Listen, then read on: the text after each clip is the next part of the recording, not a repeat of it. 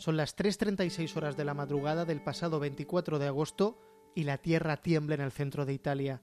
El seismo es de 6 grados de magnitud y deja 299 muertos, la mayoría de ellos en Amatrice, una localidad enclavada en medio de los Apeninos y que ese día está llena de turistas. GR1 cordiale saluto a tutti i nostri ascoltatori da Roberto Zampa. Una forte scossa di terremoto Aquel terremoto es solo el inicio de una serie de movimientos telúricos que se suceden desde entonces y que tienen otros tres episodios graves, el 26 y el 30 de octubre y el 18 de enero. Las cifras materiales del desastre meten miedo.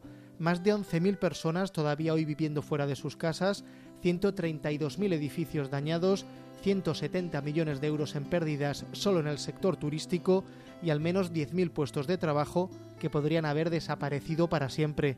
Con esos datos, no extraña que haya quien tema que los aprinos centrales, una zona con una histórica actividad sísmica, acaben despoblándose. Para comprobarlo, hemos cogido el coche y recorrido con él el centro de Italia. La primera etapa de nuestro viaje es Camerino, es una localidad pequeña de 8.000 habitantes, de los que unos 6.000 son alumnos de su reputada universidad, fundada en 1336. El 80% de los edificios de Camerino están dañados por los seismos de octubre, por lo que muchos estudiantes han sido reubicados en otras localidades y en residencias universitarias más modernas situadas a las afueras de la localidad. El ejército impide el paso al casco histórico de Camerino debido a los daños generados por el terremoto, así que los estudiantes se han quedado casi sin bares. En uno de los pocos establecimientos que quedan abiertos, el Pop Café, nos vemos con dos españoles que estudian con el programa Erasmus. Ninguno de ellos dice que pensó en dejar este lugar por los seísmos. Germán Peñes granadino y está viviendo los movimientos de la Tierra con una pasión especial, ya que estudia geología. Me pilló justamente en la puerta de mi casa que iba a salir. Abrí la puerta, eh, escuché el zumbido justamente lo sentís y, automáticamente abrí la puerta y salí, se fueron las luces, empecé a escuchar gritos, vibraba todo muy fuerte, una tan tan fuerte que me caí, me tuve que apoyar contra la pared, no sé, dio bastante miedo, David Toledo es de Palencia y estudia biotecnología yo tengo suerte de estar en la residencia más segura de aquí en Camerino, entonces yo en ese aspecto estaba seguro y estaba, estaba bastante a gusto de que en el edificio iba a estar bien, ahí no, ahí no hay peligro. Digamos, lo peor del terremoto es lo que pasa después, en nuestro caso estar un mes sin universidad, no el terremoto en sí, el terremoto en sí unos, unos segundos.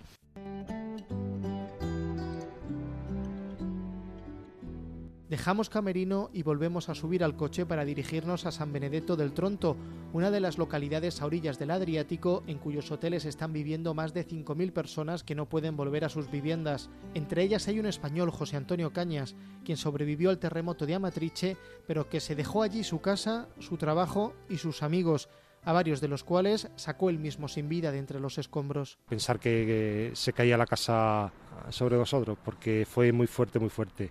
Primer momento encontré a cuatro o cinco amigos en la zona del centro de Amatrice, hicimos un, pequeño grupo y empezamos a, buscar gente.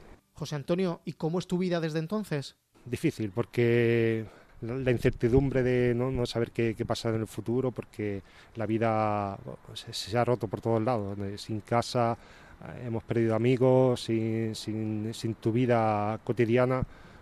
No, no sabes dónde empezará, si volveremos a Matrice, si, si, si debemos empezar una vida nueva aquí, es todo, todo en el aire.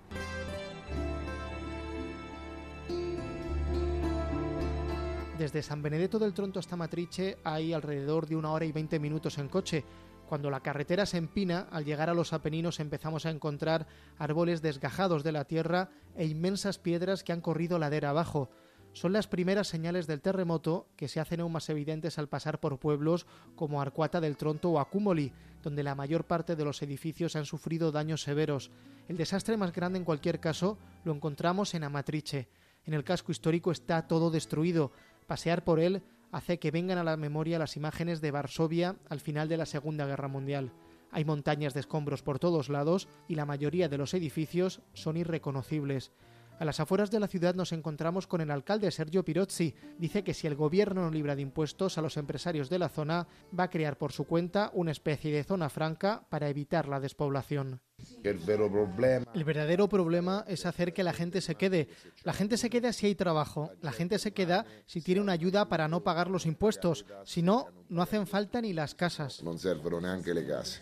Llaman a la puerta y se detiene la entrevista.